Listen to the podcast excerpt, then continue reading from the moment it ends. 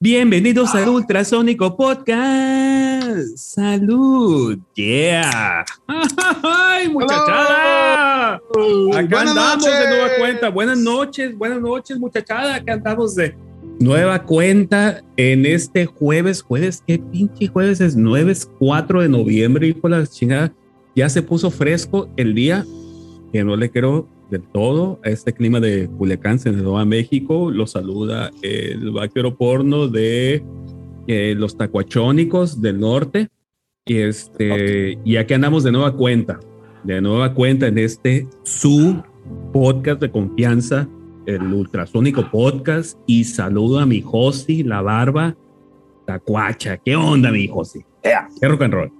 Mi chocolate, muy buenas noches. Un placer estar de nueva cuenta con siempre todos ha sido un ustedes. gustazo, siempre ha sido un gustazo, amigo. Es verdaderamente lamentable tener que verlos todas las semanas, pero Hijo de la chingada. aquí ¿qué pedo estamos al pie del cañón. Oye, pero nos, vi- Llanos. ¿pero nos vimos qué? ayer, nos vimos ayer, ¿no? Ah, ah, pero ayer es- fue diferente porque pues ensayamos. es otra- correcto, otra faceta. correcto. Otra, Otra faceta. otra, es. otra- otro Es- departamento. Es otra dinámica, Ujú. digo. Pero ahorita sí verlos en pantalla después de, estarlos viendo ya casi dos años en pantallas, no es así como que muy divertido. Exactamente. estéticamente no, no somos agraciados, pues entonces Habla por ti. Habla por ti. La verdad es que este, mi mamá tiene otros datos. sí, pues eres su chiquitín especial. Yo, eh, exactamente. Soy el Muy chiquitín bien. especial de mamá. Déjame saludar a don Miguel Gómez Llanos y Valdés, que está del otro lado de la ciudad. Miguel, ¿cómo estás? Buenas noches, un placer saludarte, como siempre. Eh, muchas gracias, yo igualmente, igualmente, Pato. Este. Creo que no dijiste que es el episodio 85 del Ultrasónico Podcast 85. Internacional, ¿no? 85. Bueno, pues es que el pato me vuela las ideas, pues déjenme decir. Ultrasónico Podcast, estás en vivo, episodio 85, la primera este- de... Ajá. Sí, este ¿Ves que- podcast. ves que interrumpes, güey? Sí, ver, sí, sí. espérate, pero espérate, sí, está- estaba elaborando bien mi, mi Como compadre. Yossi. dijera vamos a, Hernán vamos a, Cortés, vamos a, Como- vamos a permitir que elabore. Adelante, Yossi. Adelante. voy a como dijera. Hernán, como dijera Hernán Cortés, no se puede con esta indiada.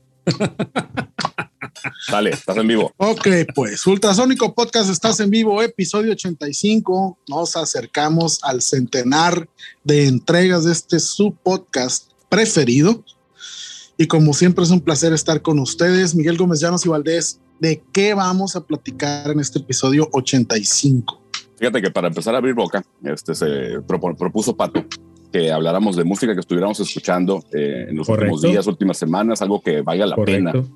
valga la Ujú. pena recomendar a nuestros amigos pues escuchas que nos siguen religiosamente todos los todos los martes que sale el podcast. Lo grabamos en Correcto. jueves, pero sale el martes, pero pues tiene ese vibe, ¿no? Tiene ese vibe de jueves martes, ¿no? Correcto. Yo creo que, que es bueno traer el preámbulo del fin de semana anterior al futuro, ¿no? Correcto. Y como el futuro, este podcast 85 sería como el Back to the Future de Yes. los podcasts, the- exactamente, the de, de- de- de nuestros podcasts, ¿no? Exactamente, ¿no?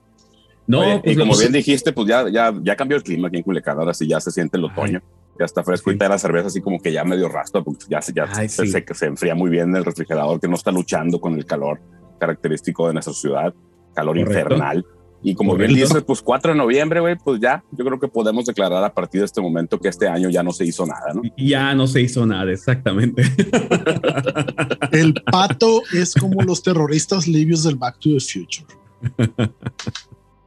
Dinamita, dinamita el podcast, las entrevistas, las rol, todo es un horror. Correcto, correcto. Sí, la verdad es que eh, sí lo soy, pero pues así me quieren, cabrón. ¿Qué, qué, qué, qué chingados le vamos a hacer, cabrón? Totalmente. no. pues ¿quién quiere arrancar con alguna recomendación de, de musiquilla chila A que ver, a ver, escuchando Pato, por ahí? tú que, tú que fuiste el de la idea, ¿qué estás escuchando? ¿Qué, qué, platícanos, ¿qué nos recomiendas para de escuchar en, en la casa, en el carro, en el trabajo, en la oficina o en el trono? En el Walmart. Oh, en el trono. Mi- Mira que precisamente para eso te traigo un discazo, cabrón, y un gran, gran, gran proyecto. A ver, Eh, eh, evidentemente, la idea no era eh, hacer recomendaciones como tal, ¿no? Sino más bien platicarte qué es lo que hemos estado escuchando en la semana, ¿no? Porque es bien sabido, para la gente que no sepa, pues tenemos nuestro grupo de WhatsApp, este, del ultrasónico, y ahí nos estamos todas las semanas compartiendo videos de YouTube y, y discos en, en, Spotify y tracks y, y, la mamada, este, tenemos mucha retroalimentación, ¿no? Y pero el otro día yo di con un disco de un cuate muy muy perdido, muy particular, cabrón, que le dije, Miguel, tienes que escuchar esta onda, eh, Esta madre sé que te va a gustar, por, por, porque evidentemente también el Miguel lo hace. El, el, Miguel lo hace y siempre me recomienda una rola o un, o un disco y me dice eh, de nada, ¿no? Así como diciendo gracias, o sea, ya sé pues, que me vas a dar las gracias de nada, ¿no? Sí, claro, es que yo sé, yo sé que a partir de ese momento tu vida y tu, tu visión musical va a cambiar y se va a enriquecer en una y la verdad es que, inusitada, ¿no? Y es correcto. Pasos, de gigante. Es correcto. Y, y, la verdad es que sí sucede, ¿no? Eh, o sea, en realidad sí sucede. Yo lo que hago cuando Miguel me recomienda un disco o un track, lo pongo en automático en una lista de mi Spotify y lo agrego a, la, a mi lista de Spotify y después ya que ando en el carro, ya que, ya que ando en la calle, reviso esa lista porque aparte tengo esa lista este, sincronizada para que se descargue este, sin, sin datos a mi celular y lo puedo estar escuchando, ¿no? Entonces ahí es cuando ya después a los días este, empiezo a escuchar las recomendaciones de Miguel. Sí, pero ¿cuál, disco, este, ¿cuál disco ibas a, comentar para tu adelante? Ah, ok. Está perdido. Este, Exactamente. Ah, bueno, bueno, bueno. Ok. Este disco que te recomendé, cabrón, que, eh, que, que, que, aparte duraste como cuatro días para darme retro, es este disco de un cuate que se llama Brian Green, que se llama Impression for Headphones, ¿sí? Un disquito, no sé, güey, el otro, eh, el otro día estaba googleando este disco y no encontré absolutamente nada, güey. Esos son los mejores. o sea, Impression for Headphones, pero está bien curioso este disco porque este trabajo de Brian Green del 2019 lo tienen catalogado entre indie west y jazz. Pero lo curioso es que son como alrededor como de 12 tracks que duran entre un minuto y dos minutos, pero todos los tracks se llaman eh, impresiones en fa mayor, impresiones en sol sostenido mayor, impresiones en fa mayor. O sea, o sea no, no tienen título como tal los tracks, pero aparte están en todas las pinches plataformas, ¿no? Entonces es un disquito. A mí me sonó este disquito como si fuera un ejercicio de jam de, de Radiohead, pero del Radiohead acústico, ¿sí? Entonces, se me hace que, que a quien nos escuche, echen una checada a Impression for Headphones de Brian Green. Brian. Y de, de Brian. Eh, ah, no, miento, Brian, no es Brian Green. Brian Green. ¿Qué es Indie West? Eh, ah, bueno, lo, lo, que pasa es que está catalogado entre Indie West y Jasper.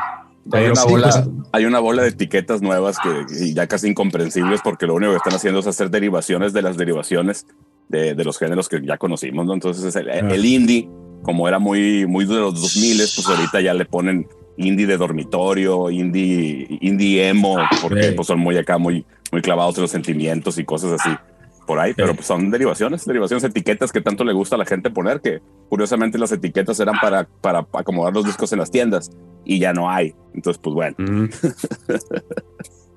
Muy bien. ¿Y, tú, Miguel, ¿qué, has escuchado? Fíjate que ahora el, 29 de octubre este, salió el disco completo de una banda que se llama The War on Drugs. Este, ese, ese grupo yo lo conocí, curiosamente, de una forma muy extraña. Ya conocí el, nombre porque eh, tuvo, ya tienen este, algo de carrera, ya tienen seis discos. Eh, yo, yo conocí porque al guitarrista vocalista por ahí empezó a aparecer en, en estos episodios que hay en YouTube de, de, de, gear, de guitarra. Y pues me llamó mucho la atención que el cuate es el que, trae, el, que está flanqueado por pedales de efectos, ¿no? Trae una pedalera al frente, una a la derecha y otra a la izquierda, ¿no? Tupido de pedales, mm. ¿no? Entonces, pues ya que vi eso y que pues, platica cómo lo usa y todo el tema, pues me dije, pues a ver qué hace con todo este aparatero, ¿no? Entonces, pues ya me puse a mm. escuchar ya caí en cuenta que sí había escuchado previamente algo, pero ahora en la pandemia estuvo, estuvieron este, muy activos ahí con el tema del encierro y eso, sacaron un disco en vivo. Y este nuevo disco que sacaron, este, primero pues lanzaron un sencillo por ahí, que es la canción pues que tuve oportunidad de escuchar primero, se llama I Don't Live Here Anymore, ¿no? Lo lanzaron ahora el 29 de, de octubre ya completo, pero el, el, single de ese que fue el que escuché y pues eh, me, me, trajo cosas ahí. Obviamente el, el, el, cuate este que canta, que canta en, en, esta banda, pues es como de mi generación, entonces pues trae un gusto por, por ciertas cosas de los ochentas que, que a mí hasta la fecha me gustan mucho, ¿no?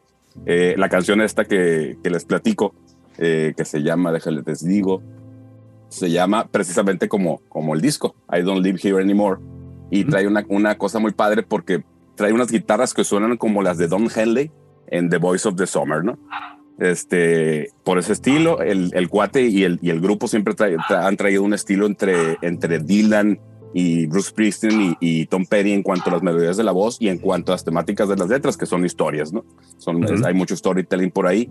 Y esta canción en particular, pues trae eso y esas guitarras que suenan medio Don Henley, aparte hacen una reminiscencia a unos pasajes de canciones, de varias canciones juntas de Tear for Fears, ¿no? Y entonces la batería... ¿Y en dónde estás escuchando esta música? ¿Te estás en escuchando Spotify, en el trabajo? en. No, no, no, en, en, el trabajo, cuando te bañas, cuando... ¿cómo? No, yo escucho eh, música los sábados en la noche, este, okay. en, el, en el carro, y, okay. y, en las noches este, que salgo a echar un cigarrillo a la, aquí a la terraza de la casa, pues ahí Correcto. escucho musiquilla que, que, me encuentro de una u otra forma, ya sea en el YouTube o ya sea en, en, en Twitter, alguien que recomienda algo, todavía eventualmente me aviento a buscar reseñas de, de, sitios independientes sobre todo, que pues no te platican de los discos de siempre. Y, y, uh -huh. y el, el, es que el, el, grupo, el lanzamiento de este grupo pues fue importante, hizo su, su ruido. Este, uh -huh. Curiosamente, pues ahora que es bien difícil da, da, darse a notar, ¿no? Entonces, por ejemplo, en Spotify ahorita ves las, las principales canciones tocadas de ellos y todas son del disco nuevo, ¿no? Una cosa ahí importante, ya tienen arriba de un millón varias de las canciones, pero pues uh -huh. su canción más tocada, por ejemplo, tiene 34 millones de escuchas, ¿no? En Spotify. Ok. Pero en, a resumidas cuentas, el disco este suena a eso, suena a muy, mucha reminiscencia de los ochentas, de guitarras con coros, con, muy, muy, con mucha atmósfera. La batería, pensaría yo que a lo mejor son cajas de ritmos porque le dan ese tratamiento, ¿no? Como si fueran cajas de ritmos, baterías muy, muy en, el, en el beat nada más, sin muchos, uh -huh. ni muchos eh, breaks, ni redobles, ni nada.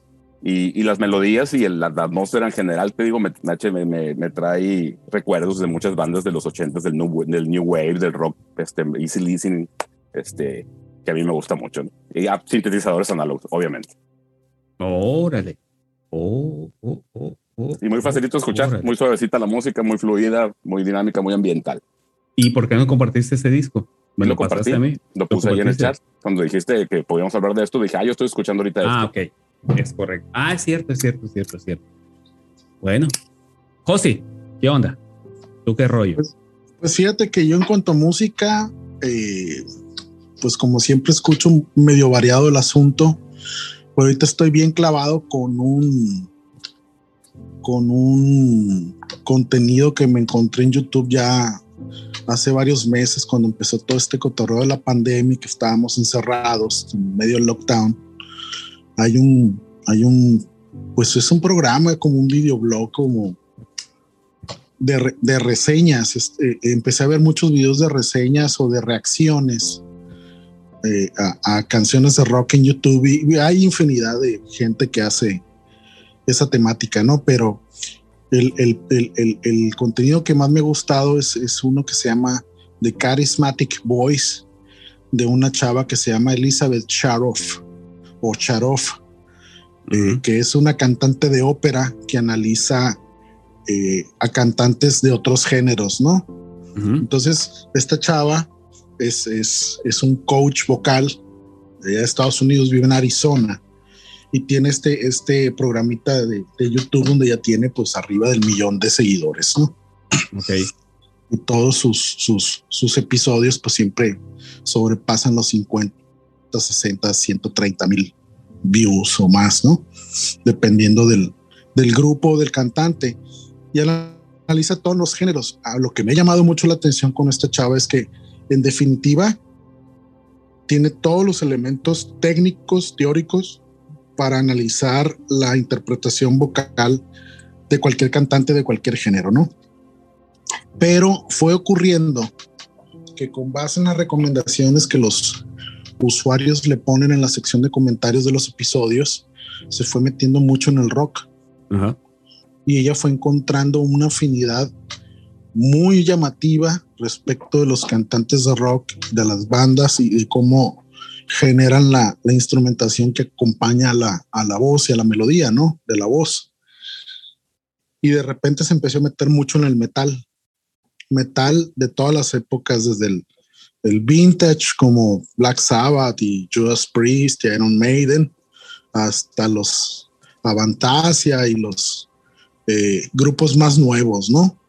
Eh, me llamó mucho la atención un episodio que hace de, esta banda eh, rusa Ginger, donde quien canta es una chava muy joven que hace la voz normal como ella la tiene y luego la hace voz de Cookie Monster, ¿no? El, el growl fuerte así, rudo muy bien puesta la instrumentación, muy bien pensada los instrumentos y todo el rollo.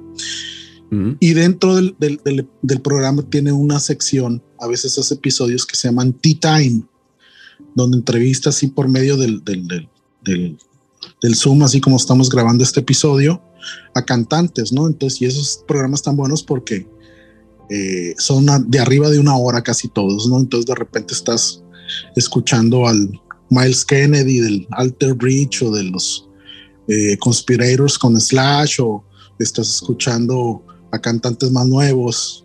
Mm.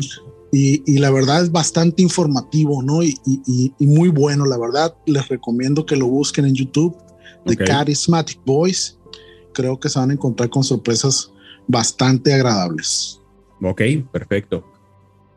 Bueno, pues, rompiendo, un poquito con el tema, fíjate que ahorita que hablas de, esos, de los videos de reacciones, este, pues es una tendencia bien popular, ¿no? Y, y, como bien dice yo, si te da oportunidad de, de conocer este, pues, pues, canciones y artistas que a lo mejor no te hubieras encontrado de otra forma, ¿no? Y lo está haciendo hasta nuestro, nuestro gran amigo Rick Viaro, yo sí. Por ahí se pone a, reaccionar, a reaccionar con, pero no lo dice. El, el, güey no te lo vende como un video de reacciones, ¿no? Pero pone a escuchar música que le gusta y hace caras y la fregada. Y fíjate que nomás, digo, nomás para como el colofón de esta parte del podcast, este, fíjate que yo pienso, tengo la teoría de que este rollo de las reacciones eh, surgió cuando se dieron cuenta del impacto emocional que tiene, pues ver a alguien, pues realmente reaccionando a algo, pero eso sucedió en las entregas de premios, güey. Ya ves que siempre cuando pasa algo emotivo o algo padre, inmediatamente toman a ciertos personajes en el público para darle ponche a las cosas. Es mi teoría. Es mi teoría que por ahí salió. Sí, ¿tú crees eso? Bueno, pues tiene lógica. Puede ser.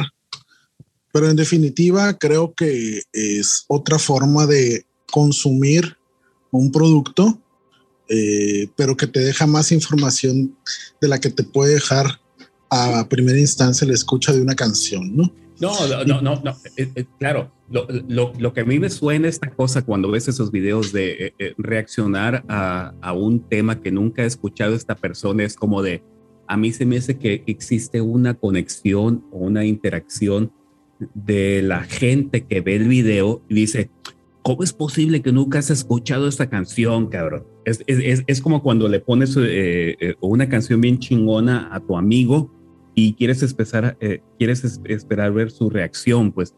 Pero, pues, por ejemplo, el otro día yo estaba viendo la reacción de un baterista que nunca había escuchado Enter Sandman, ¿no? Y era como de, güey, ¿cómo es posible que nunca habías escuchado Enter Sandman y eres un baterista y la rola ya pasaron 30 años, ¿no? Es como de, pero eh, eh, estar esperando y viendo esa reacción en video es, me hace que es muy, muy, muy parecido por ahí, ¿no? Claro. Sí, bueno, este, este programa, el que te digo, no es tanto ese rollo de la reacción emocional, sino más bien es un programa de análisis, de, análisis. de la voz, de, de, de, cómo canta la persona que está cantando la rola, pues y no, y no necesariamente tiene que ser un cantante famoso. Digo, hay muchos episodios de cantantes que mi vida había escuchado y la verdad, pues bastante interesante, ¿no? Se mete con cuestiones eh, de vikingos, de, de, cantantes de Mongolia, de, todos lados, pues entonces el rollo es analizar la voz. Fíjate que eh, eh, acabo de ver un video muy particular en YouTube de donde están estos, estos músicos productores y estaban analizando, analizando el tema de September de esta banda de... I, do you remember? Air, Wind and Fire. Okay. Air, Wind and Fire. Air, Wind and Fire. pero haz de cuenta que estaban analizando la rola en, e, en este, siguiendo con lo que estás comentando, en donde dicen la canción, el tema, no lo puede tocar ningún instrumento. La canción está hecha de tal modo que todos los instrumentos que están tocando esta, este tema de September, todos están tocando cosas diferentes y, todos crean el tema de September, ¿no? Y de pronto ponen como, ah, el, el, que está tocando las congas está tocando un ritmo, el que está tocando la batería está tocando otra cosa, el que está tocando los teclados está tocando otra cosa, el que está tocando el bajo está tocando otra cosa. Pero haz de cuenta que si dejas el bajo, este, no es, si dejaras solamente el bajo, este, no existe la melodía en el bajo, pues la melodía nadie la tiene, sino que todos están armando en conjunto, están construyendo el tema, ¿no?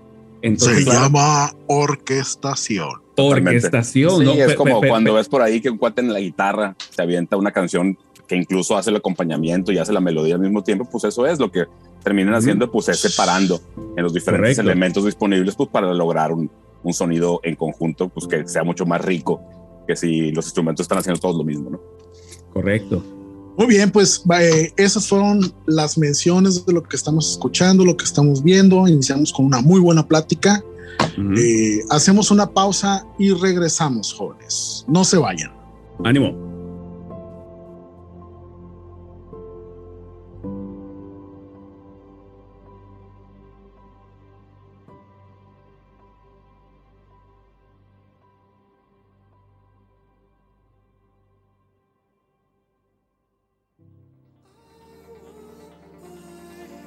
to you.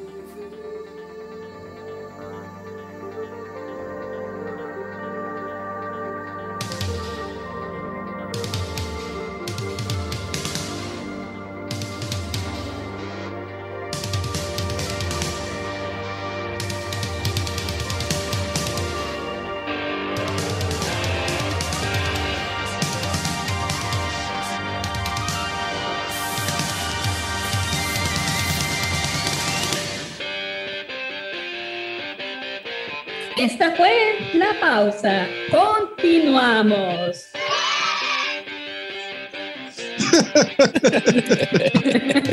ambientazo, ambientazo. Aquí Super ambiente. Ok, entonces ahora al tema que nos corresponde. Claro, vamos, a hablar.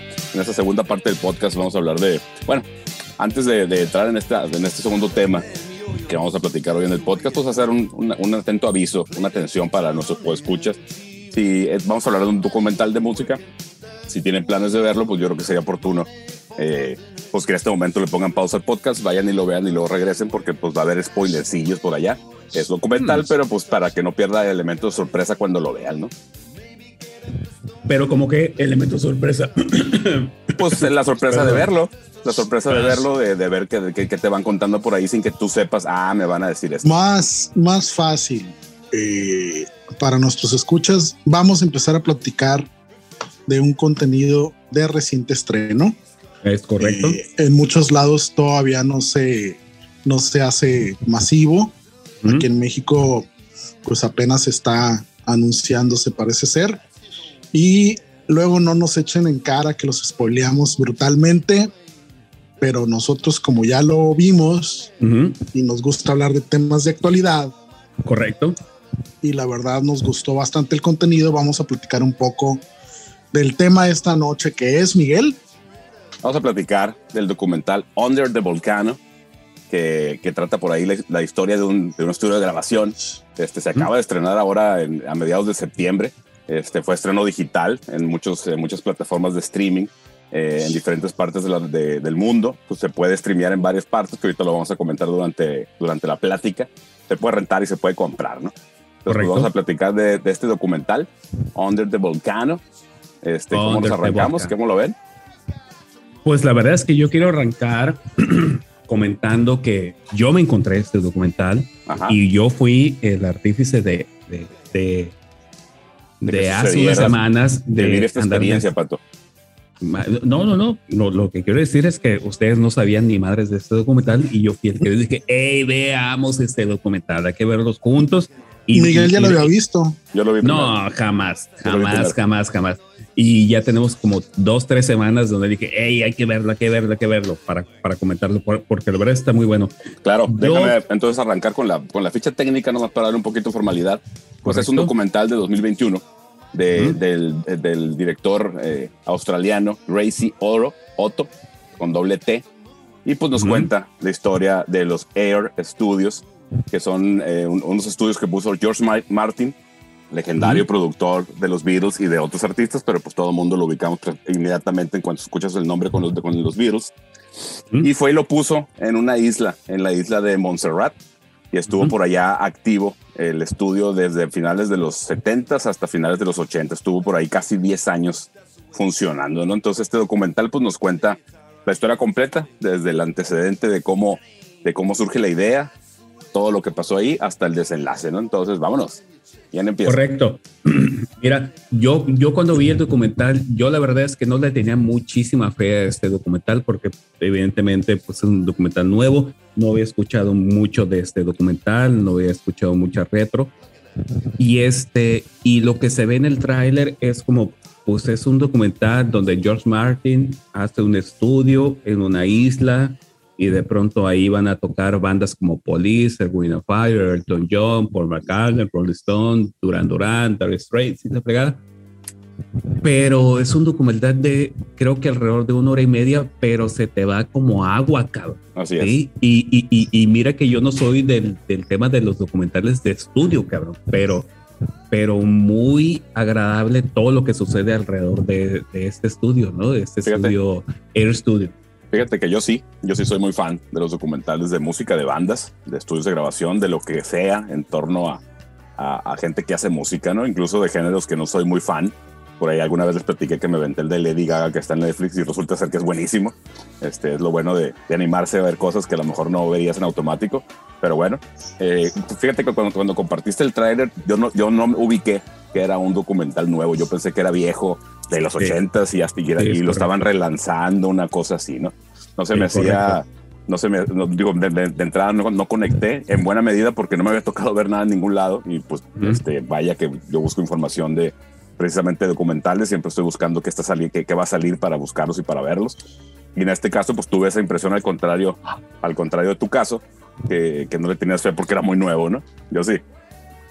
Fíjense que en mi caso particular, como soy muy viejo, eh, yo sí sabía del estudio, sí sabía que estaba en la isla, sí sabía que habían grabado bandas importantes de los ochentas, sabía que había habido bastantes revivals de las bandas que grabaron ahí, eh, pero no conocía a cabalidad la historia. Me acuerdo incluso que hubo posterior a la, a la, a la al hecho pues de que cuando, cuando hace erupción el volcán de la isla, eh, que pues genera un caos ahí, mata a algunas personas y acaba con las viviendas y pues toda la infraestructura que había en la isla, que pues es poca porque es una isla pequeñita, pequeñita ahí en el Caribe.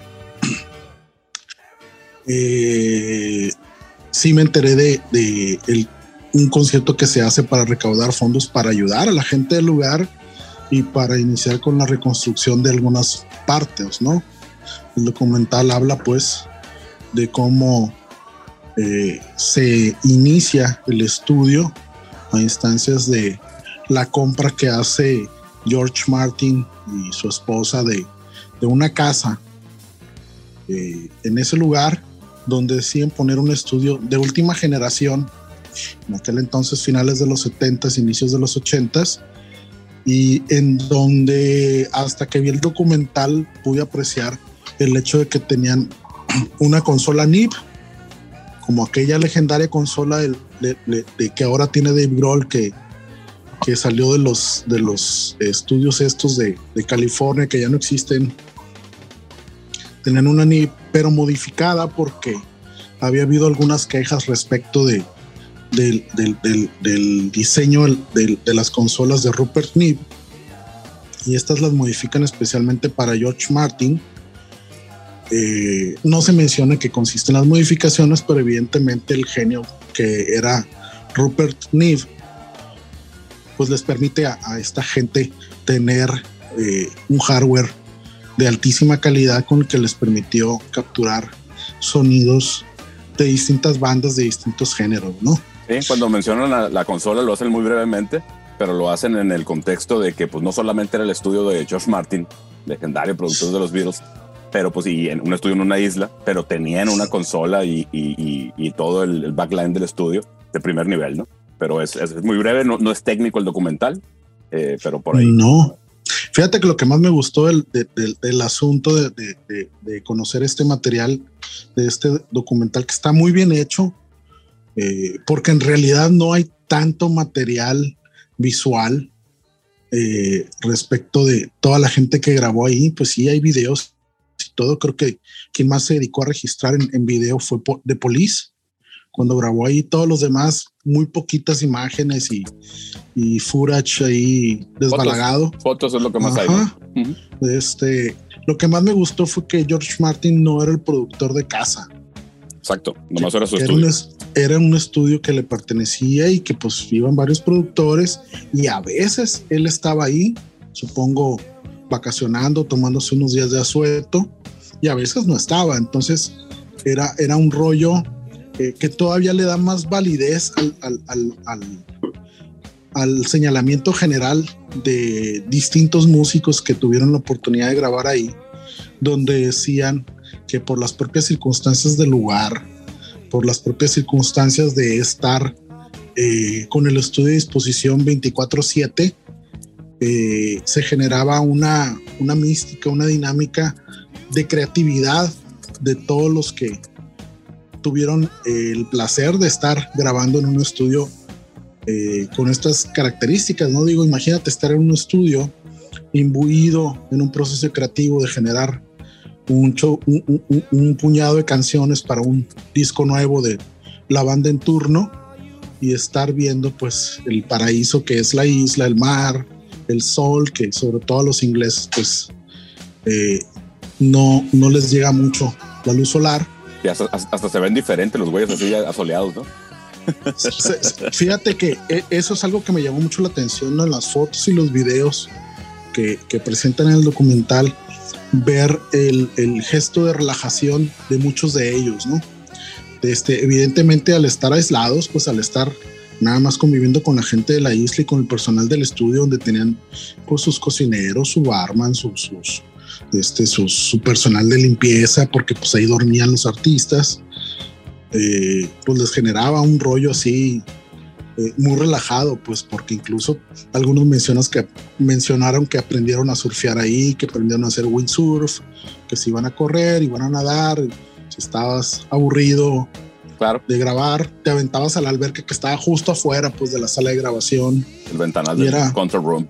Ajá, entonces es, debió haber sido un rollo bastante relajado, pues entonces eh, sobre todo mencionan la parte de los Stones que ellos venían de tener ciertas dificultades entre Mick Jagger y Keith Richards porque pues Mick empieza a hacer su, su carrera de solista y hay un, un, un, pedacito ahí donde están entrevistando a Keith Richards y dice pues si este güey hace sus discos solistas va a estar muy complicado que los Stones puedan volver a grabar. Pues se van a grabar los Stones y, este, y hacen un muy buen disco y se les ve plenamente relajados, todos claro. ellos juntos en el estudio, tocando, sacando una rola que se llama Mixed Emotions. Uh -huh. eh, y creo que ese es parte del encanto que tuvo el lugar, ¿no? Claro, el, es que fíjate, el rollo. Fíjate que es un rollo, pues yo creo que es generacional, porque yo creo que pues, eh, gente de bandas, gente de nuestra generación y, y alguien quizá de generaciones más nuevas, pues le, siempre le, le, ven un atractivo a, a, a irse a un lugar este, alejados de la vida cotidiana, de la ciudad, irse afuera, irse a un bosque, irse a una cabaña, irse a, a un lugar que pudieran estar aislados. Eh, y este estudio pues eh, caía eh, completamente en ese concepto, ¿no? Porque pues no nada más estabas completamente aislado porque estabas en una isla, ¿no? Uh -huh. o sea, empezando por ahí y ahorita recuperando lo que dices, yo sí, pues hay, hay momentos, hay, po hay pocos momentos de, de registro de video pero los que, los que pudieron usar están muy padres. Ese momento de los Stones que platicas, pues ahí se ve la dinámica de cuando están creando la canción, arreglándola, que por ahí el Keith Richards le sugiere a, a, a, a Jagger pues meter un, un, un, acorde extra en lo que traían para que, para que acompañara mejor a lo que estaba cantando Jagger. ¿no? Entonces por ahí esas partes esto, son, es por lo que a mí me gusta mucho ver documentales, porque pues cuando tienen la fortuna de tener video real, pues ves cosas ahí que, que, que escritas pues tuvieran su encanto, pero pues lo estás viendo con los actores del, de la situación y eso pues siempre te, te, te deja algo, ¿no? Sí, no habría manera de enterarte de qué es lo que sucedió, pues porque normalmente uno como público consume el disco, conocer el disco, pero no tienes ni idea de lo que pasa cuando se graba el material que se contiene en el disco, no tienes idea de eh, en dónde estuvieron. Sí, pues estuvieron en el estudio en la isla de Montserrat, ah, órale, pues chilo, ¿no? Pero no ves las instalaciones, no ves la dinámica, ves a gente grabando sin camiseta, en short, descalzos, en chanclas, eh, muy relajados, se van a los bares locales. Este, hay, un pedacito ahí donde Elton John eh, empieza a ir a los bares locales y pues encanta y se divierte y se relaja, que es cuando reúne a su banda inicial con quienes en los 70 se va para arriba y luego viene una pausa ahí, un retiro voluntario de, algunos años de, Elton John y luego regresa con su banda inicial y hace un disco en los ochentas que lo vuelve a catapultar a la cima, ¿no? Sí, totalmente. Fíjate que ahorita regresando, pues ubiquémonos en el tiempo que sucede esto del estudio. Era cuando todavía el disco era el disco, ¿no? Era, era apostar, apostar este tiempo, este trabajo a tu carrera, güey, porque esa era la forma en que tú te dabas a conocer con los discos, ¿no? Por ahí se mezcla un poquito cuando sale el MTV, el estudio ya existía, cuando empiezas a, tener esa opción de que ahora la música también se vea, ¿no? Por decirlo de alguna forma, y cómo pues, por ahí empiezan a, apostarle también por esa parte, pero pues obviamente el, núcleo, el núcleo de todo esto, lo que origina todo esto, eran los discos, ¿no? Así eh, es. La, importancia del, del, de, la, de, la, obra, ¿no? De, registrada en un, no sé tanto, en un cassette, en un CD al final de los 80. Así es, para darles contexto a quienes nos escuchan, busquen un video de The Police que se llama Every Little, Every Little Thing, eh, que es una canción bastante pegajosa de ellos. El video pues va a contener imágenes grabadas ahí en Montserrat, tanto en el estudio como en la parte pues de la ciudad. hay un pedacito donde están ellos incluso arriba de, de un camión tocando con músicos locales que tocan estos instrumentos de percusión muy musicales. con Jamaica, ¿no? Ajá.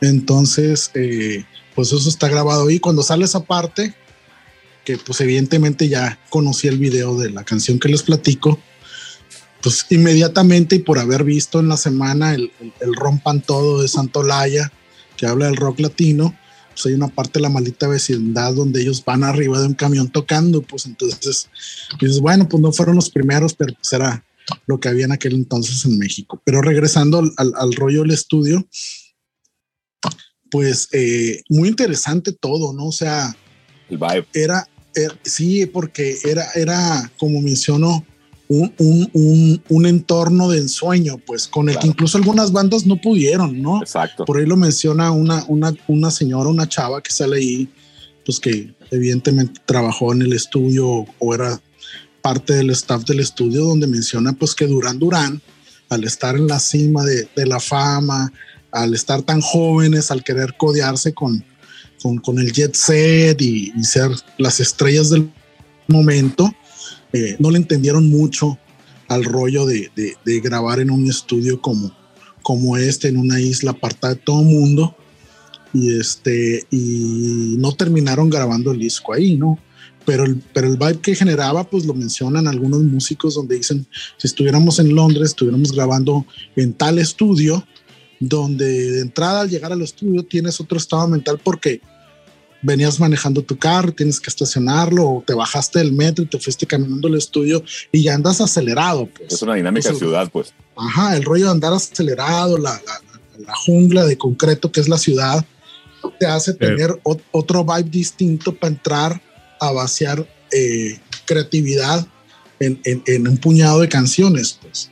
pues aquí no, o sea, aquí tenías que llegar a fuercitas en avión.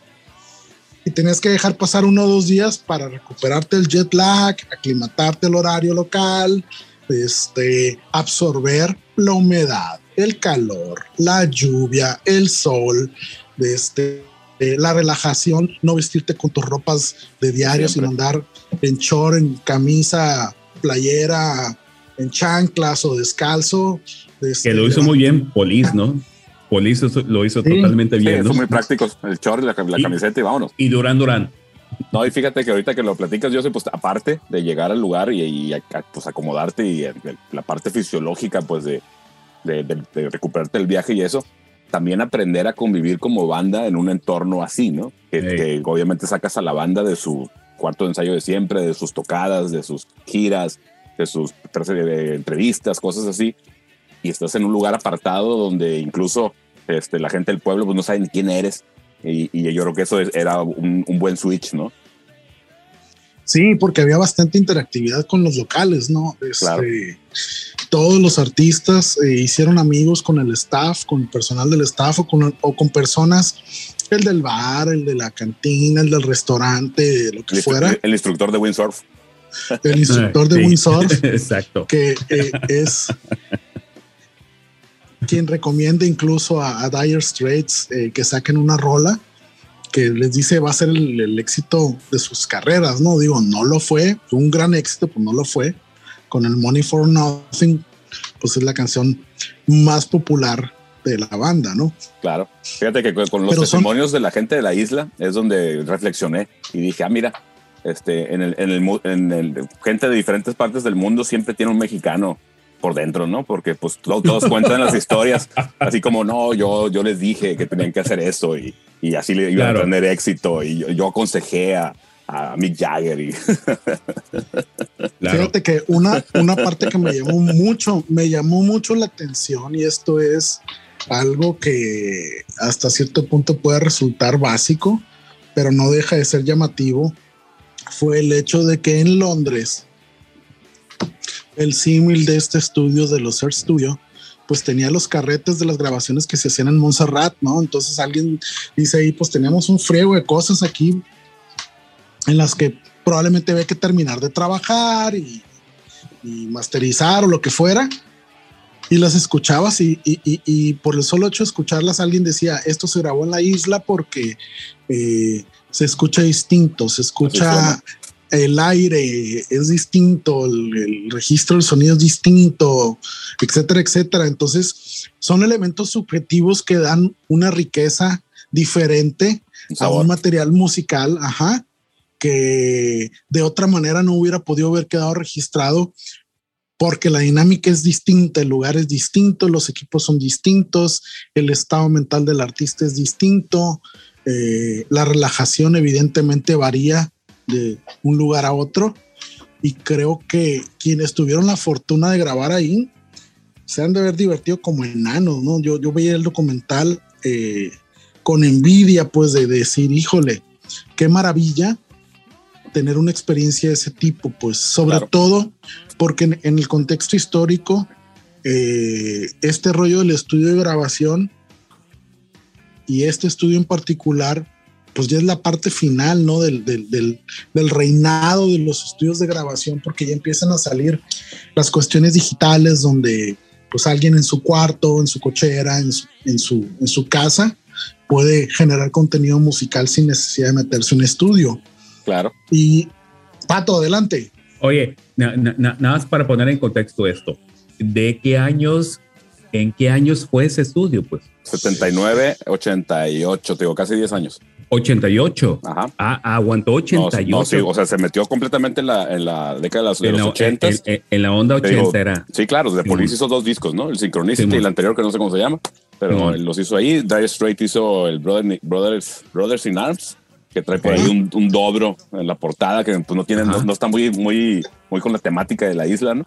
Pero pues varios discos sucedieron ahí y como bien dice Josie, pues desde la experiencia hasta el sonido, este, pues yo creo que tiene su, su parte, el encanto, el encanto de, hacer las cosas de formas diferentes a veces, ¿no? Ahorita nomás recuperando lo que dijo Yossi, por ahí hay un momento que dicen, no, pues es que venías a este estudio donde aparte vivías, este, ahí, ahí dormían los, los músicos, ahí desayunaban, ahí se echaban sus tragos y tenían un staff que los atendía en, para esos propósitos, no nada más la gente de los técnicos del estudio, y hablaban de que en el Abbey Road todo era mucho más sobrio, mucho más rígido, mucho más disciplinado, ¿no? Hablaban de que si te quedabas tarde, luego no podías abrir el refrigerador porque tenía llave, ¿no?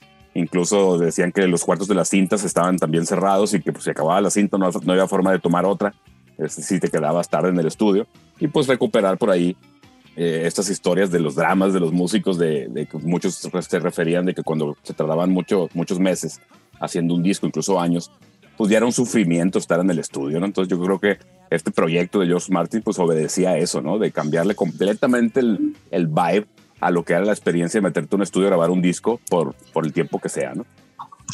Sí, hay, hay, que recalcar algo. Ahorita eh, mencionaba el pato el, contexto histórico, la existencia del estudio del lugar. Eh, hay que recordar que George Martin, eh, después de la desintegración de los Beatles, él estaba contratado por EMI, por EMI, grababan en los Abbey Road Studios, ahí en, en Inglaterra, en Londres. Se le vence su contrato y no lo renuevan y él se libera, ¿no? Entonces, al liberarse, pues obviamente descansa, fue cuando compra la casa esta en Montserrat, eh, cuando decide montar el estudio. Y cuando empieza él ya a ser su propio jefe, o sea, dice, bueno, yo ya, ya me liberé de las obligaciones contractuales que tenía, pero voy a seguir en el mundo de la música y pues evidentemente le beneficia, ¿no? Toda la viada que traía de ser el productor de los Beatles, el quinto Beatle en el estudio, para que artistas de primera magnitud en el mundo de la música de aquel entonces eh, acepten eh, contratar los servicios del Air Studio en Montserrat, porque tenían en Londres también. Entonces tenían un, brochure, un, un, tríptico, donde pues te mostraban fotos del estudio, fotos de la isla, y fotos del mar, y la arena, y las palmeras, y la fregada. Y la ventaja, imagínate, de pues tenemos que hacer el disco porque somos una banda que tiene un contrato con tal disquera y tenemos que entregarles el disco de este año, pero no queremos tener a los ejecutivos de la compañía chinguijo de todo el día a ver si ya está el hit, si ya está el disco, cuántas rolas llevamos grabadas. Pues mejor nos vamos a la isla. Pues la diferencia de horarios es brutal. A huevo, a huevo. Sí, cuando yo nada más había fax.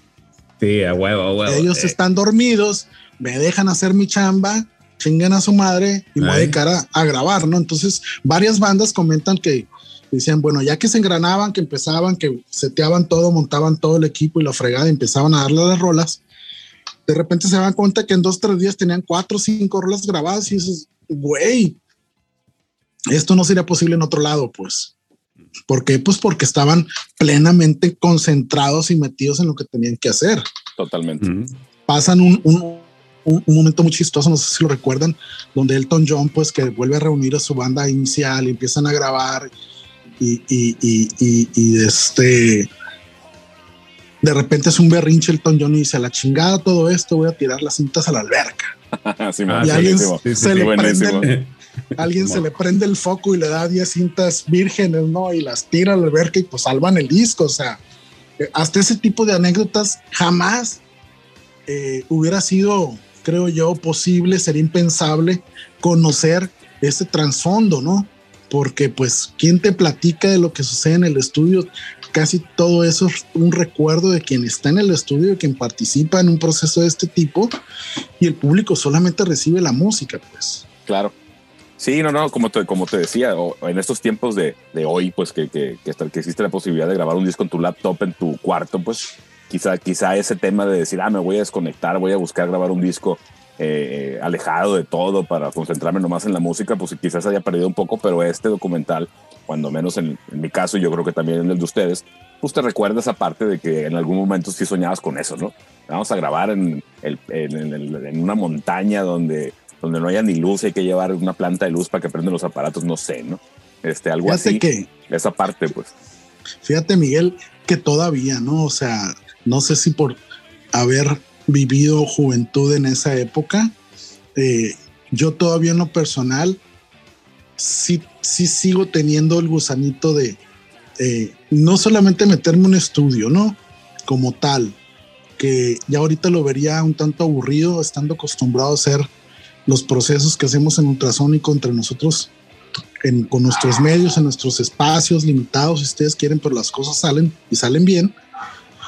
Pero imagínate la posibilidad de grabar en un estudio así, ¿no? O sea, de irte a una isla, cabrón, a una isla donde pones en pausa tu vida normal, Eh. donde nadie te va a molestar, donde Eh. no vas a tener las preocupaciones de, pues no sé, qué van a comer los plebes o Sí, todo trabajo. eso, todo, eso, todo eso lo dejas en el continente, ¿no? Así es. Entonces, y, y dedicarte a, a grabar, esas serían unas vacaciones extraordinarias para mí. No, yo creo que para todos.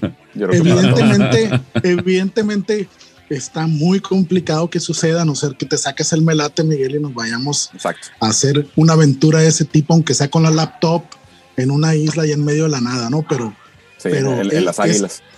eh, era, era, no, pero es que era un rollo totalmente rockstar, pues. Claro, güey. Es que también te digo, no olvidemos que, que, que la industria de la música, pues hay muchas leyendas, ¿no? Hay mucha parte, parte negativa, que pues sí la hay, como en todo, eh, de cuánto, cuánto dinero había, pues, para hacer un disco entonces, porque pues realmente el negocio era ese, el de los discos, y pues ahí por ahí se menciona brevemente cuando sacan los CDs, que realmente eso que, ese que te vendieron, de que era mejor, una- un sonido con mayor fidelidad, pues era un espejismo, porque pues había pérdida, pérdida importante por ahí de, de- de sonido en el tema de convertir lo análogo a lo digital y lo que, lo que tú le quieras poner, ¿no? Pero pues en aquel momento había presupuestos importantes que te permitían hacer este tipo de cosas, ¿no? No, no, no, no se platica ahí en, en- en este tema de, de- del, del documental, pero pues muy seguramente también había una estrategia por ahí de impuestos, ¿no? Ya ves que por ahí se, esta parte que, que, que quizá no se conoció mucho de, de las bandas de los 70s y 80s, que era común que se metieran en temas de broncas de impuestos, sobre todo en Inglaterra, ¿no? Que estaban medio bravos, ¿no? Para este aspecto de la música y los, los, los artistas. Y pues no lo dudo que haya sido como una estrategia para sacarle la vuelta, pero bueno, esa es la, la parte no divertida que nomás la quise mencionar para, para hacerme interesante. Yo no creo, no, no creo que haya sido tanto el rollo de los impuestos. Más bien creo que fue un rollo de estrategia creativa, pues, porque Sí, digo, yo- no, A mí me gusta no pensar que sí fue. no cualquier pelele eh, podía grabar en un estudio así, ¿no? Porque claro. Nomás para llegar era la bronca de que a fuerzas eran avión. Entonces tenías que contratar avión para llegar a la isla y para salir de la isla. Claro. Pa- pasan un pedacito ahí donde dicen parte del staff de los ingenieros o de los eh, gerentes del estudio, donde decían que no sé, creo que el Tom John había pagado 10 mil dólares de avión ya cuando se iba, o que se tenía que ir y, y si no se iba en ese momento, pues iban a cobrar otros 10 mil dólares, ¿no? Y se voltean a ver y dicen, güey, pues es lo que estamos cobrando por grabar todo el, el disco. Entonces ahí te das cuenta que seguramente también hubo decisiones comerciales por parte del estudio, porque al final ya empezaba a perder dinero el estudio, no nada más por ese tipo de situaciones, sino por el hecho en que empezaba ya la parte digital, ¿no? Claro. En la parte, en la parte de Dire Straits, ellos hacen el disco en digital, Cierto. teniendo todas las configuraciones para hacerlo en análogo. Ellos sí se meten porque quieren hacerlo en formato digital, aprovechando el surgimiento del CD, del disco compacto, y así lo sacan, ¿no? Y otra de las anécdotas bonitas del, del, del, del, documental, precisamente con Dire Straits, cuando están grabando este disco de Brothers in Arms, es el, pues el hitazo, ¿no? Del Money for Nothing, donde el, el, el, el Mark Knopfler dice, puta, cómo me gustaría tener Sting en estos momentos para que cantara un pedacito en esta rola. Y le dicen, güey, pues el vato aquí está, estoy de vacaciones. Ahí andan surfeando. Police había terminado de grabar el Synchronicity, se habían ido los otros dos, Sting se queda en la isla una temporada, ya pensando precisamente en su carrera de solista, y pues lo, lo- lo llaman y el vato dice, pues órale, y empiezan a grabar y, y- y- y, pues el icónico I Want My MTV, que era Es un Sting. anuncio que hizo de Police para esta cadena de, de, de videos icónica de los ochentas y lo, y lo llaman y hacen la partecita con, el, con, con la tonada de Don't Stand So Close to Me. Entonces se convierte en un hitazo. Yo creo que es el hit más, más, eh, Más connotado. Sí, no, acuérdense el video aquel con, con- con el tratamiento de las luces de neones y, y las partes de las animaciones que tenían y todo Muy este ochentero. rollo, Muy ¿no? ochentero. Donde incluso hacen videos falsos para ponerlos en el video, pues, y le ponen las letritas aquellas con, con las, con, con, con, la tipografía eh, característica de los videos ochenteros del MTV, donde venía el grupo, la canción y el- la, la compañía y la fregada. Cuando todo, cuando, era, cuando todo era importante dar créditos. Sí, Así fíjate que es. hablando de, de, pues el, el documental, digo, ya volviendo un poquito a, a- a la estructura, pues se va como por episodios, ¿no? Desde cuando nace el estudio, cuando lo que platicaba yo, sí que George, este, que George Martin se, se desocupa de sus obligaciones contractuales con Emmy, este, pues les- le- por ahí platica el hijo de George Martin, pues que tenía esta inquietud de poner un estudio en una isla y todo, y pues ahí se va construyendo el antecedente de por qué sucede el estudio. Incluso pues por ahí sucede eh, en, los- en el 1900 bien, no, 1980, cuando sucede el asesinato de John Lennon, pues el estudio ya estaba por ahí este, puesto y empiezan a conectar varias historias, nomás pues para dar, dar contexto de lo que estaba pasando, ¿no? En ese momento, ¿no? Y, y esta parte eh, que a mí se me hace muy padre es que van, no son episodios en sí, no están marcados como tal, pero pues se van por bandas, ¿no? Van platicando ciertas circunstancias de cada banda y pues es bien variado, ¿no? Cada banda tenía sus, sus situaciones, sus cosas que contar, sus detalles que pasaron por ahí. Y, y, hablando de eso, yo creo que el, el pedazo de The Police es de los pocos que tocan aspectos técnicos porque platican de cómo se había puesto de moda este tema de aislar todo, ¿no? De, cómo estaba eh, Landy Summers eh, tocando en el, en, el, en, el, live room, únicamente él, su guitarra y sus amplis, Sting en el cuarto de control con el bajo y cantando, y arriba, en el, el segundo piso donde comía la gente, ahí pusieron la batería de, del, Stuart, del Stuart Copeland, ¿no? Entonces hacen una reminiscencia ahí de que pues igual todo el mundo está acostu- acostumbrado a interactuar en el live room del estudio, ya sea para traquear o para incluso grabar y pues con, con todas las posibilidades de, de aislar en la medida de lo posible los instrumentos para, para capturar una toma en vivo que una toma en vivo que siempre ha sido una cosa bien buscada por las bandas, ¿no? En vez de buscar, de, de- de tocar todos por separados y buscan cuando menos registrar una parte y luego echar unos overdubs para, para perfeccionar algunas partes y eso. Pero esta separación que hizo de, de Police para grabar el, el Synchronicity, luego desemboca en lo que platica Sting, que dice, pues aquí fue cuando me di cuenta que yo ya no podía seguir trabajando en un entorno de banda y ya tenía que hacerlo yo solo, ¿no? Entonces, e- e- esa parte es como de los highlights de, de- del documental, porque pues sucede ahí algo de una banda pues, del calibre de The Police, ¿no? Que, que tiene esta circunstancia, aparte del trabajo, de que pues ahí se desintegra prácticamente, ¿no?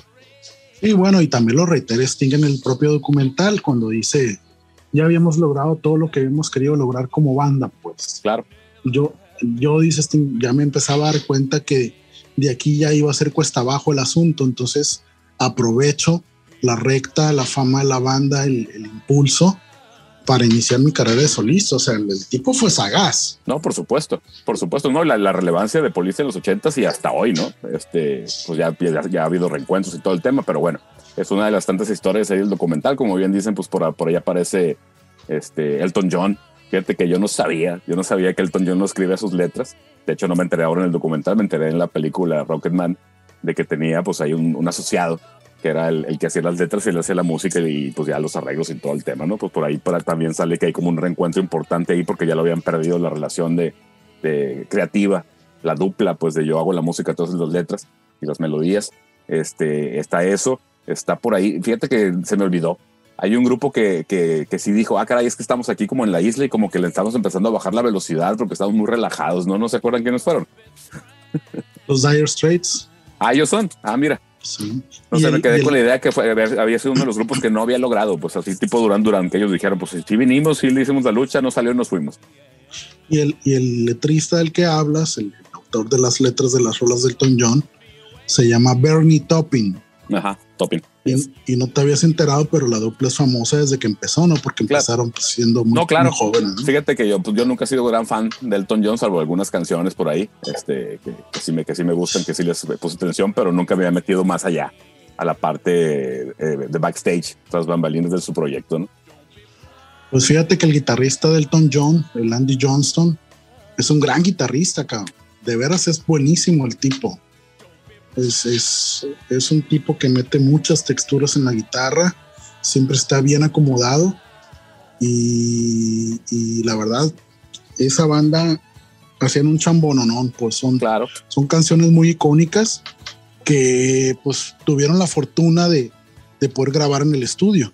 Claro. No, fíjate, pues la, la, la, la importancia del Delton yo como artista, pues en, en, ningún sentido es una obra de la casualidad. Pues obviamente tenía que haber varios factores ahí que se conjugaran para, para lograr ese éxito.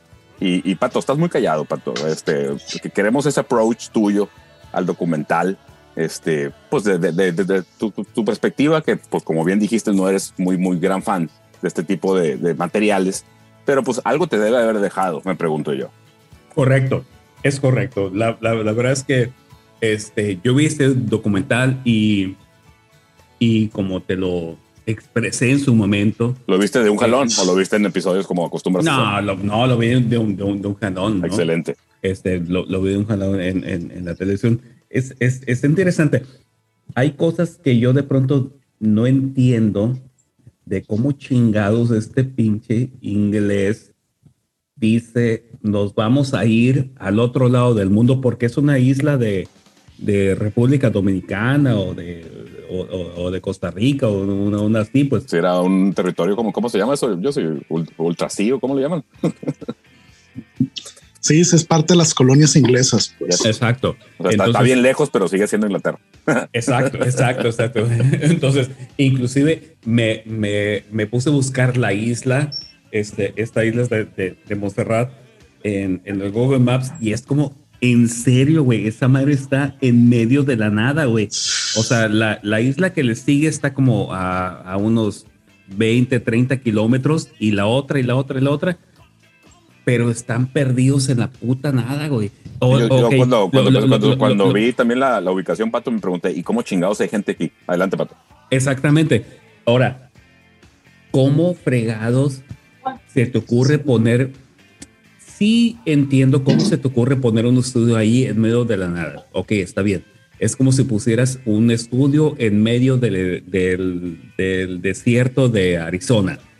Pero, no mames, güey. O sea, un pinche inglés poniendo un estudio y, todos esos, esos, fierros, esta consola, traer a, a todo el talento, decirles, vénganse para acá y la chingada.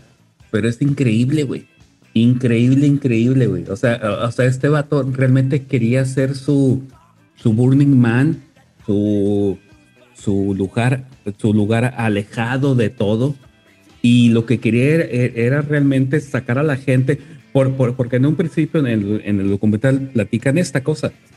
No, no sé si lo, ya, ya, lo comentaron ustedes, pero haz de cuenta que en el principio del, del documental lo que dicen, pues es que sí, este, ya tenían sus estudios ahí en, en, Londres y había mucho barullo y era como aquí la ciudad y la fregada, pero los quiero sacar de aquí, pues, ¿a dónde los voy a sacar? A la isla de Montserrat. Y es como, ok, ¿y por qué no te los, por qué no te, los trajiste a Oaxaca o a Chiapas? Lo, ¿no? lo, como, que, lo que, pasa, Pato, es que eh, entendiendo el, el, el, contexto propio, pues, de las, de las de los protagonistas de la historia, un estudio de George Martin no iba a ser un estudio cualquiera, pues, y no iba a ser un estudio para cualquiera. Entonces, exacto, exacto. Si, si, está, si estás tratando con, con, músicos que estaban en los pináculos de la fama de aquellos años, quienes contaban con el apoyo total de las disqueras, con carretadas de dinero para carretadas grabar. de dinero, exacto. Entonces, eso no era problema, ¿no? -huh. Entonces sí resultaba interesante tener eh, por parte de George Martin el estudio en la isla porque eso le permitía a él incluso desconectarse de su vida en Inglaterra y de pasar vacaciones mientras trabajaba un poco. Ahora, para las bandas implicaba el hecho también de desconectarse y de sacar material en más corto tiempo que se lo hubieran grabado en cualquier estudio de cualquier ciudad de las conocidas, ¿no? Fueran en, en, Inglaterra, fuera en Nueva York, fuera en Los Ángeles, fuera en París o en Alemania. Exacto. Como, como muchos fueron a grabar a distintos estudios famosos de esas ciudades, pues. Exacto, Pero acá exacto. era, era un rollo de nos vamos a concentrar en grabar el disco y por el hecho de estar aislados vamos a tener más tranquilidad, vamos a estar más enfocados y concentrados y las cosas van a salir más rápido. Ok. Oye. Entonces, ok. Oye, yo sé, y ya, y, ya para, para darle cierre a este podcast, platícanos, porque cuando yo te platiqué de, de, de, este documental, tú me dijiste, ah, no, claro, lo que pasa es que hubo un concierto para Montserrat. Sí, tú, Así tú, es. Tú, tú, tú, sí tienes registrado este concierto para Montserrat. Sí, sí, claro, lo que pasa es que cuando el, el, el volcán de la isla hace erupción y se lleva pues a la isla entera casi eh, uh -huh. todas sus construcciones y toda la infraestructura que tenían okay. eh, George Martin empieza a organizar el, el, concierto de Montserrat y empieza a invitar a las bandas que tuvieron la oportunidad de grabar ahí y a otras bandas, a otros artistas entonces eh, inicialmente el, el, el, rollo de hacer el concierto era para ayudar a la gente del lugar, pues que lo perdió todo, pues imagínate está ahí el volcán y pues tu casa se quema. Así. Uh -huh. No quedó nada, ¿no? El, el, creo, creo, que en el documental lo dicen cuando sale esa parte, creo que se perdió el 90% de las casas, pues imagínate. Sí, sí, sí. Y a pesar de que pues es una isla chica, había, no sé, 12, 15 mil almas ahí viviendo. Uh -huh. Y pues estar sin casa después de una erupción volcánica, pues era muy complicado poder sobrevivir, ¿no? Sí. Y acuérdate, pues que a las, a las islas y más a las islas de este tipo, pues ahí no hay industria, no hay carro, este, hay que llevar, no sé si el agua, probablemente el agua no, a lo mejor pudieron haber tenido ahí agua potable, agua dulce para beber y para todas las demás necesidades, pero pues mucho de la comida, las bebidas, bueno. los carros, el material, las cintas donde grababan, eh, ¿Tú ubicas cuándo fue este concierto para Montserrat?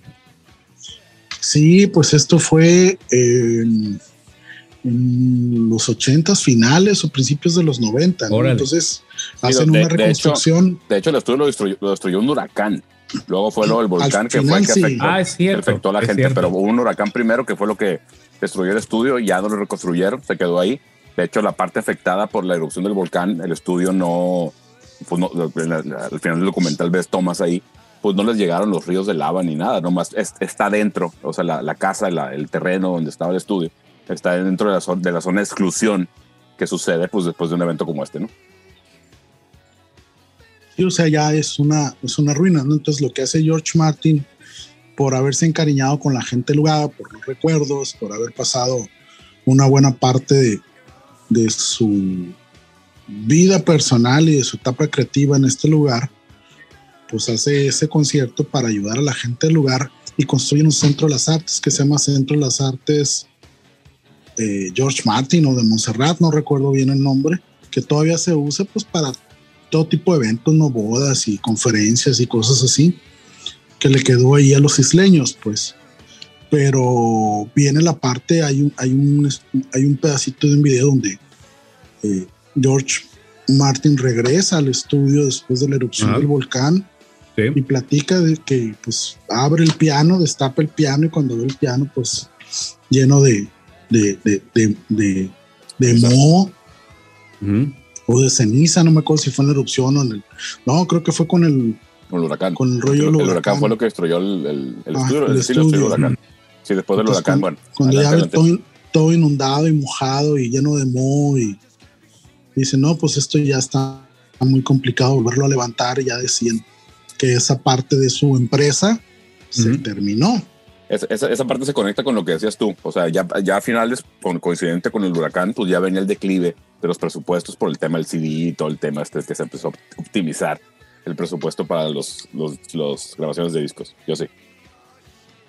Así es, entonces cambia el esquema de negocios, cambia el esquema de la inversión de los recursos monetarios para grabar discos, cambian los formatos y el estudio pues ya No es con todo esto que pasa y, y- y lo que pasa por un acto de la naturaleza pues deja de existir, ¿no? Ya no, ya no lo reconstruyen, ¿no? Claro. Distinto es que el, que el vato hubiera dicho, no, pues voy a levantar otra casa aquí en Montserrat y a lo mejor voy a tener un estudio con condiciones más actuales, con sistemas digitales, etcétera, pero ya para mí, no. Dijo, mi, mi, mi, mi, mi ideal, mi imaginario era un estudio profesional de última tecnología en aquel entonces, puesto a disposición de las mejores bandas y los mejores artistas que pudieran pagarlo. Claro. Y fíjate, de, de dato perdido por ahí, pues cuando, cuando The Police estaba llevando mal para el Synchronicity, por ahí aparece George Martin en sus visitas eventuales a la isla y por ahí le dicen, vamos, vamos diciéndole si nos produce, ¿no? Y, y muy elegantemente, muy inglés, les dice que no, no creo que les pueda yo ayudar de mucho, ¿no? Y no, pues no los produjo. y por eso se acabó de Police, por George Yo Martin. creo que sí, Sí, creo no, que es culpa de él. Y seguramente le dijo No, lo mismo lo que los pasa es que en ese. Esa.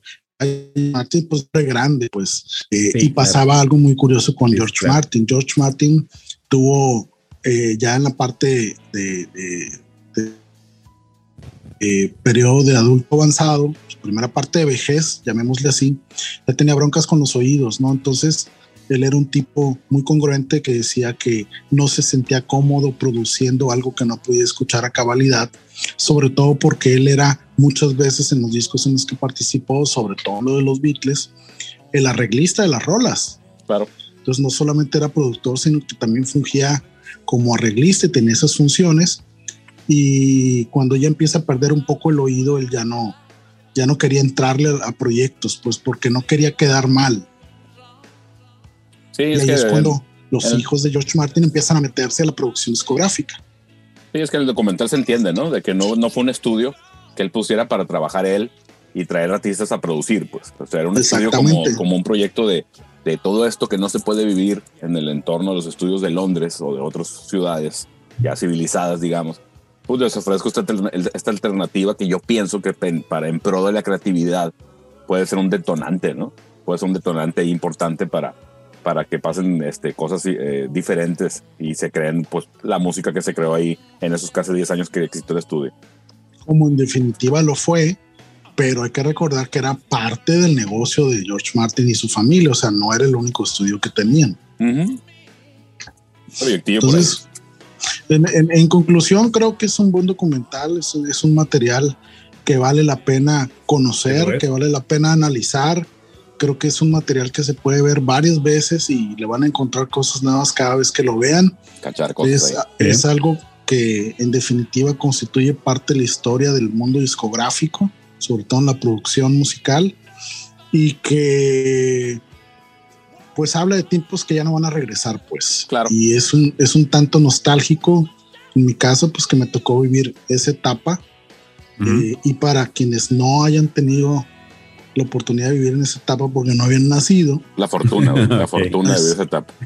Así es, creo que puede resultar interesante para que conozcan un poco eh, cómo es que se hacían las cosas en, en un nivel muy alto en aquellos Ajá. entonces, ¿no? Y creo, Pato, que tu recomendación en esta ocasión fue muy afortunada, acertada, Gracias. y gracias. eh, creo que vale la pena compartir con nuestros escuchas claro que eh, sí. estas impresiones, pero no se queden con nuestras impresiones. Busquen el documental, eh, rentenlo, cómprenlo. Creo que no se van a decepcionar. Creo que es un material que vale mucho la pena Eh.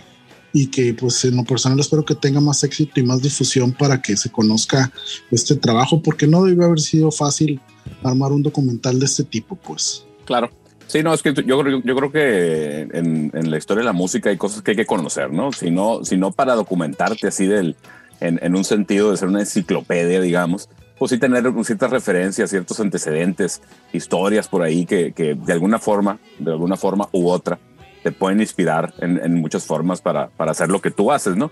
Hablando de gente de bandas, ¿no? Y gente que le guste la música, pues yo, y sobre todo, como bien dice Josie, que les haya tocado esa etapa, pues van a, a tener un revival ahí padre con, con varias bandas, varios momentos, varias canciones este, bien, bien famosas de esas bandas que estuvieron por ahí en el estudio, ¿no?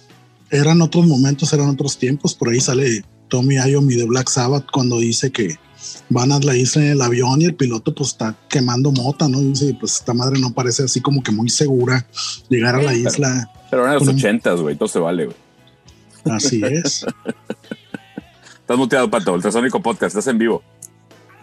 Ya no quiere hablar el patito, ya se aburrió, ya se quiere ir. Claro, Creo es que fíjate, como, como en, en el buen tenor, y ahorita que lo, No, no. que lo felicitaste por la recomendación que ahora sí latino, Este, pues eh, no y ahora sí de- le atiné, siempre Claro. le he atinado, le he atinado Claro. muchas No. veces. No, no, No. es que lo, lo que no, No. puedo dejar de mencionar, pues para, para tumbarte un poquito el pedestal en el que te subió Yossi, es que está bien cagado que hayas, hayas recomendado algo que a mí y a Yossi, o a Yossi y a mí, el burro el último, este, nos haya gustado tanto y a ti no tanto, ¿no? Pero bueno, ahí se ve, No, ahí se ve el pedigrí. Yossi, No.